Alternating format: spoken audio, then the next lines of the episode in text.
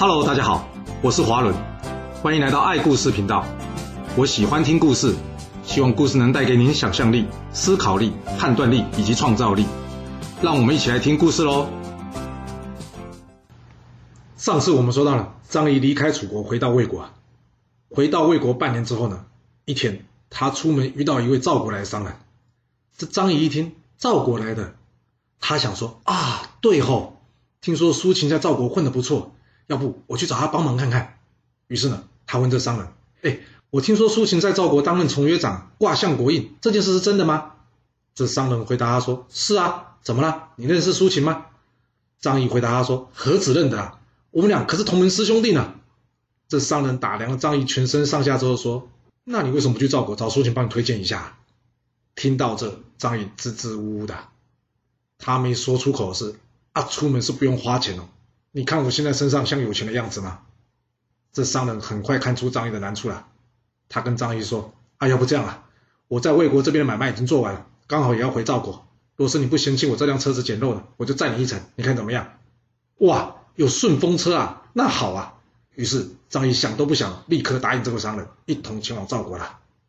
来到赵国近郊，这商人告诉张仪啊，他家就住在这城外，不过呢，不方便带张仪过去。不会吧？要放生张仪哦，没啦，这商人没有那么不讲道义啦。他拿了一些钱给张仪啊，让张仪先在城中旅馆呢先安顿下来，并且告诉张仪啊，他这边安顿好之后，过几天他就会来找他了。这张仪来到旅馆之后呢，他想，嗯，就这么干等也不是办法，所以呢，隔天一早他就拿他名次，什么是名次？也就是现代人的名片呐，拿去交给苏秦看守大门的人，啊请他带回通传一下，说他想见苏秦了。过这守门的人跟他说：“我家大人早就下令了，不许通传。”哇，那不就没机会见到苏秦了？别忘，张仪是靠什么吃饭的？没错，就是靠他那张嘴啊！这张仪不死心了，一连去了几天，终于啊，他凭着他长舌功说服这守卫前去通传。嘿嘿，机会来了吧？想太多，人家苏秦现在忙得很，只是随便找个人回复张仪说。哎，正在嘛，改天有机会会去找你。好一句改天呐，通常听到改天都不知道会改到哪一天呐。就这样，张仪一等好几天，苏秦都没来。这时候，张仪终于明白了，这苏秦根本就在忽悠他嘛。生气的他决定一走了之，回到魏国。但这旅馆老板却阻止他说：“哎，客人呐，你这名片都已经交给相国了，你现在一走了之，啊，要是相国来我这里要人，我要怎么办？你可不能走啊！”不会吧，连想回家都不行哦。没错，这饭店主人呢，立刻请人呢，好好的看住张仪啊。啊，张仪能做什么呢？他想说，呃，要不先联络这位商人吧。但是不管他怎么问呢，城中却没有人认得这位他说的商人啊。啊，这是什么回事啊？没办法了，只好等几天再去苏秦官邸试试运气吧。几天之后，这张仪再去求见这苏秦了。哎。这次终于有好消息啊！这苏秦找人跟他说，明天安排见面。哇，张仪一听开心呐！回到饭店之后呢，赶紧跟饭店老板呢借一套干净又体面的衣服啊。隔天一早，他一大早就站在门外等啊。这所谓的将张仪从一旁的小门带进去之后呢，张仪想说，哦，他赶快去见这苏秦了。但守卫的就跟他说，哎，大人还在吗？你先等着吧。可以的时候呢，我就会让你进去了。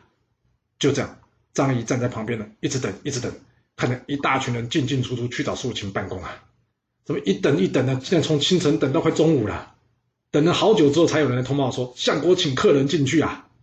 这张仪一听，终于啊，哦，终于可以见到苏秦的面了。这一进苏秦官里了，这张仪原先心里的小剧场是苏秦一定会冲下来见他这位老同学了。但梦想是美好的，现实是残酷的，因为苏秦呢，并没有下堂来迎接他。只是坐在位置上呢，随便敷衍他说：“哎呀，不好意思啊，太忙了，让你久等了。”见到这画面这张仪气归气啊，但是礼貌不能少啊，所以他向苏秦举手作揖，行礼问好啊。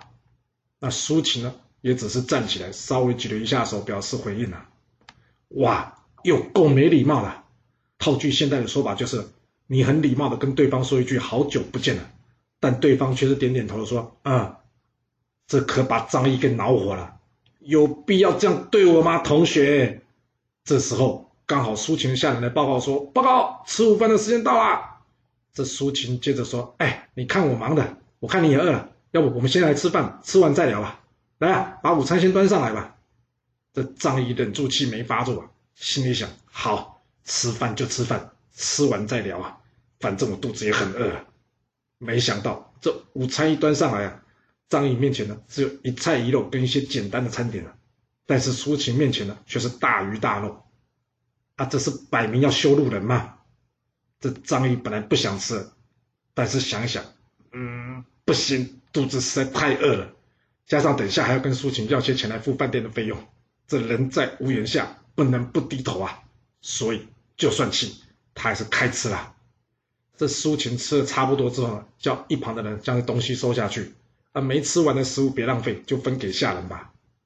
听到这，张仪更火了，搞什么？剩菜都比我桌上的多，难道我还比不上你苏秦的下人吗？而这时，苏秦跟张仪说了：“哎，你也吃完了，要不要坐到前面来聊聊吧？”听到这。张仪立刻冲向前去说：“苏秦，怎么说我们也是同门师兄弟，你有必要这样羞辱我吗？”这苏秦慢慢的回答他说：“张仪啊，我知道你的能力啊，我也知道你今天穷困潦倒，只是运气不好而已啊。我想把你推荐给赵侯，让你飞黄腾达。不过人家说人穷志短嘛，我也不知道你会不会变成这样子啊，所以总得测试一下吧。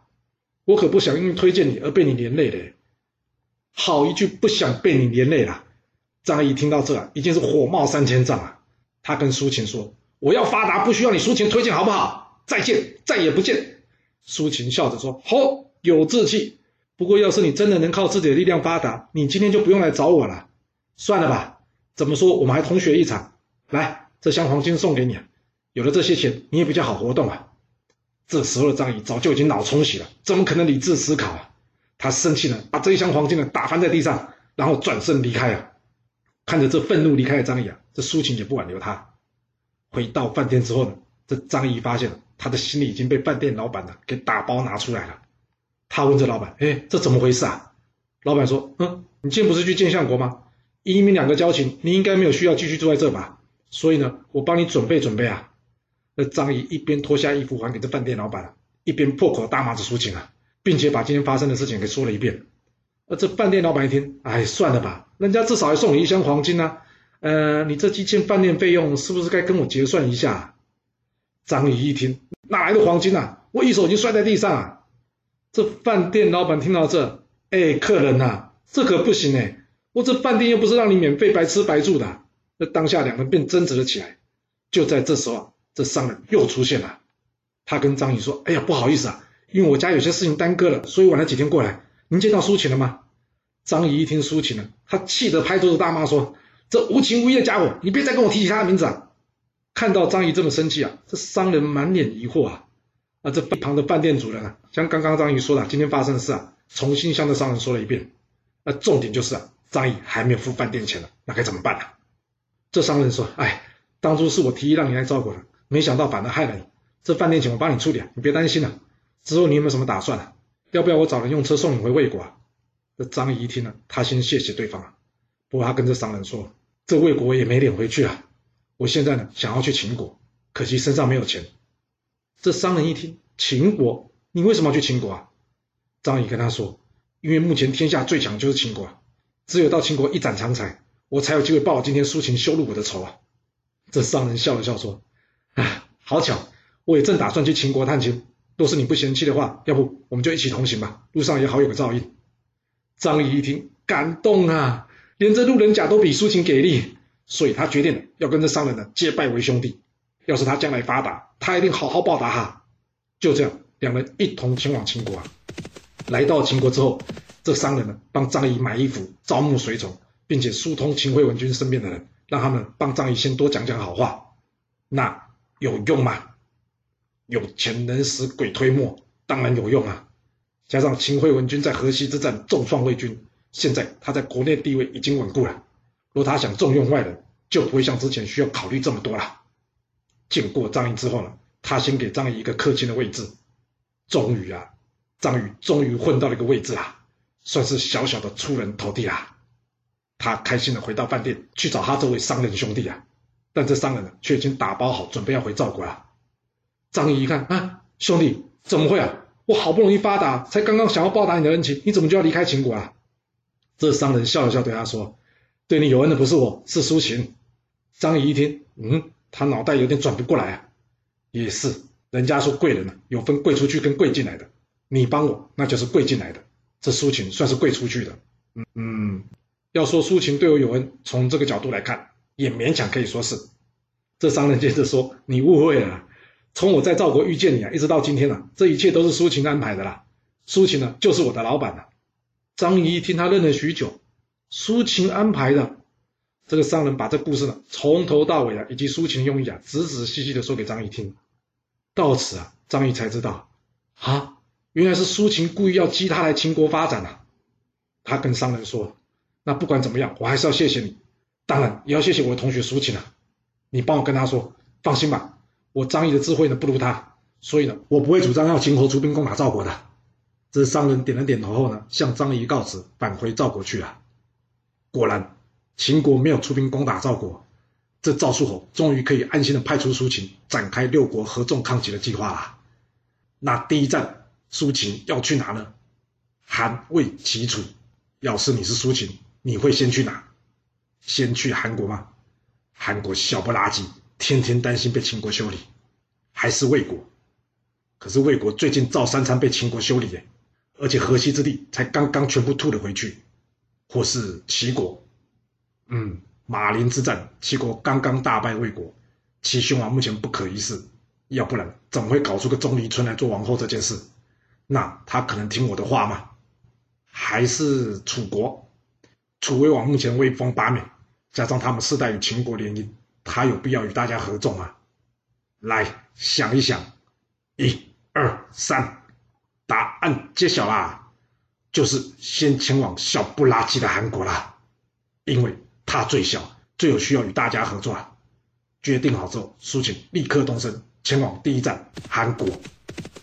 这韩国原先在韩昭侯时呢，任用相国申不害，进行了一连串的改革，逐渐走向富强之路。但很可惜啊，随着申不害的过世。这变法图强也无法持续，所以不到三年就被秦国攻陷一样。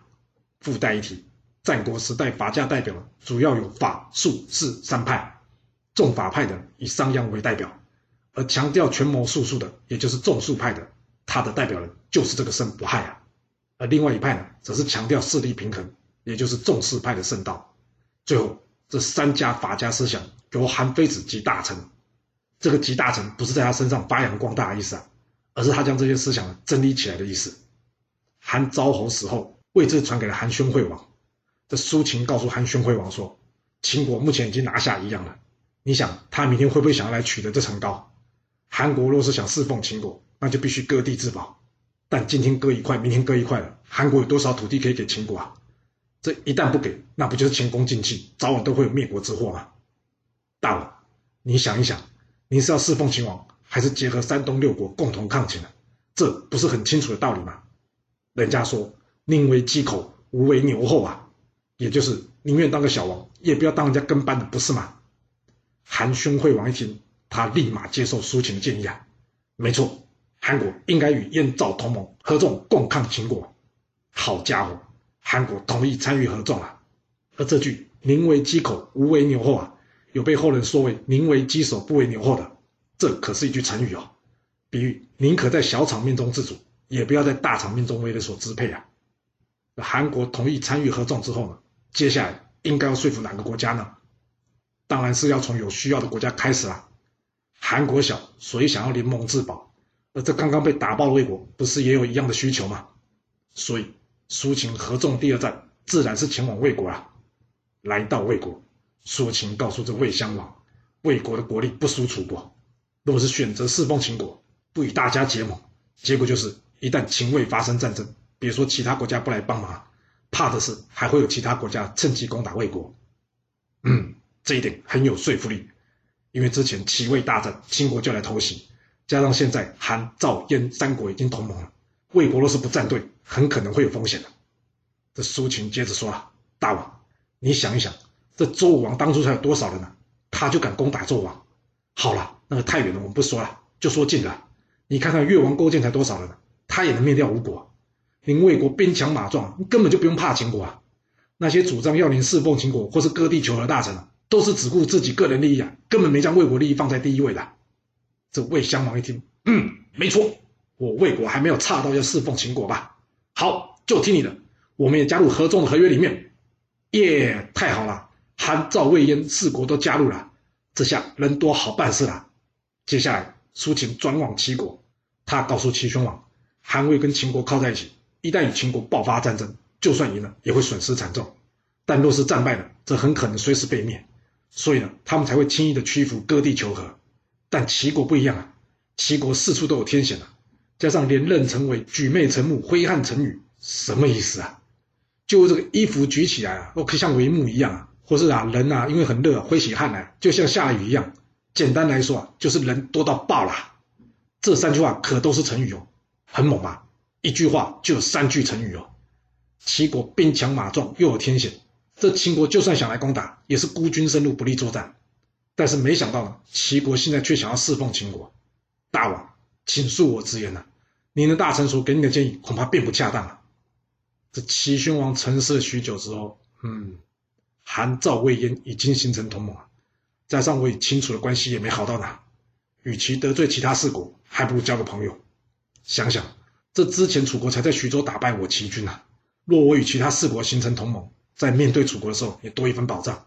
反正这种盟约也不是说今天签了，明天就不能反悔了。所以最后齐宣王决定了，把这合纵合约呢给他签下去。终于啊，只剩下楚国的楚威王啊，山东六国他最大也最强。我看这秦国呢，他也没在怕的。那要怎么说服他呢？来到楚国之后，苏秦告诉这楚威王，当今天下就属秦楚最强。换一个简单的说法，就是秦国强则楚国弱，秦国弱则楚国强，也就是两国是彼此最大的竞争对手。所以合纵的关键就在楚国，成功则楚国称王；反之，若让秦国展开连横，各个击破，那将会是秦国称帝啊！若不孤立秦国，一旦秦国出兵五关及黔州，兵分两路攻楚，到时候楚国就危险了。听到这，楚威王点点头，他跟苏秦说。我楚国跟秦国接壤，我看得出秦国有并巴蜀吞汉中的野心。这虎狼之国不可以跟他走太近，而韩魏两国呢，随时有可能背弃盟约，所以我也无法相信他们，跟他们进一步讨论我更深入的计划。至于我的大臣们，那就别说了，一大堆都是计算自己的利益啊，说的话都不可以信。嗯，还好今天有你，既然这合纵之约你已经取得五国的签署了，那我楚国也没有必要与大家为敌，我也签了，就这样。六国合纵正式形成，苏秦离开楚国，返回赵国，途中经过他老家洛阳。这当初看不起苏秦的周显王及他大臣们呐，担心苏秦会报复啊，所以呢，赶紧派人这样清扫道路，并且到郊外迎接他。而苏秦的亲戚呢，则是趴在地上不肯抬头看他。苏秦看了这个当初连口饭都不肯给他吃的大嫂，说：“大嫂，怎么差这么多啊？为什么前居后恭啊？什么意思啊？”就之前态度这么傲慢，现在却一百八十度大转变，变得这么谦卑啊！他大嫂回答他说：“哎呦，那是因为二叔你现在做大官啦，你既尊贵又有钱，我当然会尊敬你啦。”听到这，苏秦叹了一口气啊，哎，人穷的时候啊，亲戚没人理你；一旦富贵了，大家都因为害怕而尊敬你。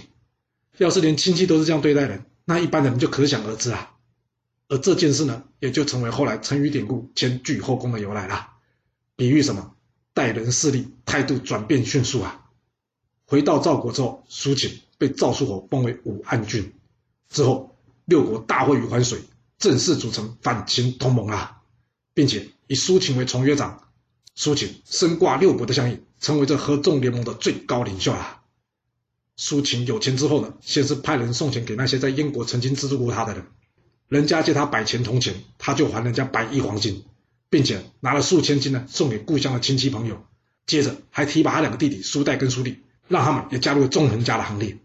不过这时候苏秦身边有个人不高兴了，他跟苏秦说：“哎，这赏赐不公平嘛？为什么都没有我的份啊？”这苏秦笑着跟他说：“我没忘，当初我在燕国穷困潦倒的时候啊，那时候你在易水旁边一直想要离开，但最后你还是留下来陪我。”啊我怎么会忘你的恩情呢？来，这是我特别帮你准备礼物啊。嗯，看起来苏秦这个人还蛮重情义的，至少有恩必报啊。那合纵之后，天下就会太平了吗？并不会啊。这秦惠文君听到山东六国组成的抗秦同盟，他立刻召集大臣啊开会讨论对策啊。这公孙衍建议啊，这合纵既然从赵国开始，那就从赵国开始，秦国对赵国用兵，然后再看看其他五国，有谁敢来救这赵国，谁来救，秦国就出兵攻谁，看看谁还敢再来。一旦没人来救，这合纵也就自然瓦解了。哇，不会吧？这合纵才刚刚形成，公孙衍就想要破坏他吗？这合纵能继续下去吗？而苏秦安排张仪在秦国能发挥他的功效吗？这故事会如何的发展呢？我们要到下次才能跟各位说喽。好了，我们今天就先说到这。若喜欢我的故事，要麻烦您记得动动你的手指，给我五星评价，或是点赞、订阅、追踪以及分享哦。当然，也欢迎您留言分享你对这一集的想法，或是你也可以请我喝一杯咖啡或是饮料，让我有持续创作的动力。其实历史就是顶层阶级的生活记录，了解顶层阶级的思考逻辑以及做法方式，我们就有机会改变自己的未来。谢谢您来听我说故事，我们下次再见喽。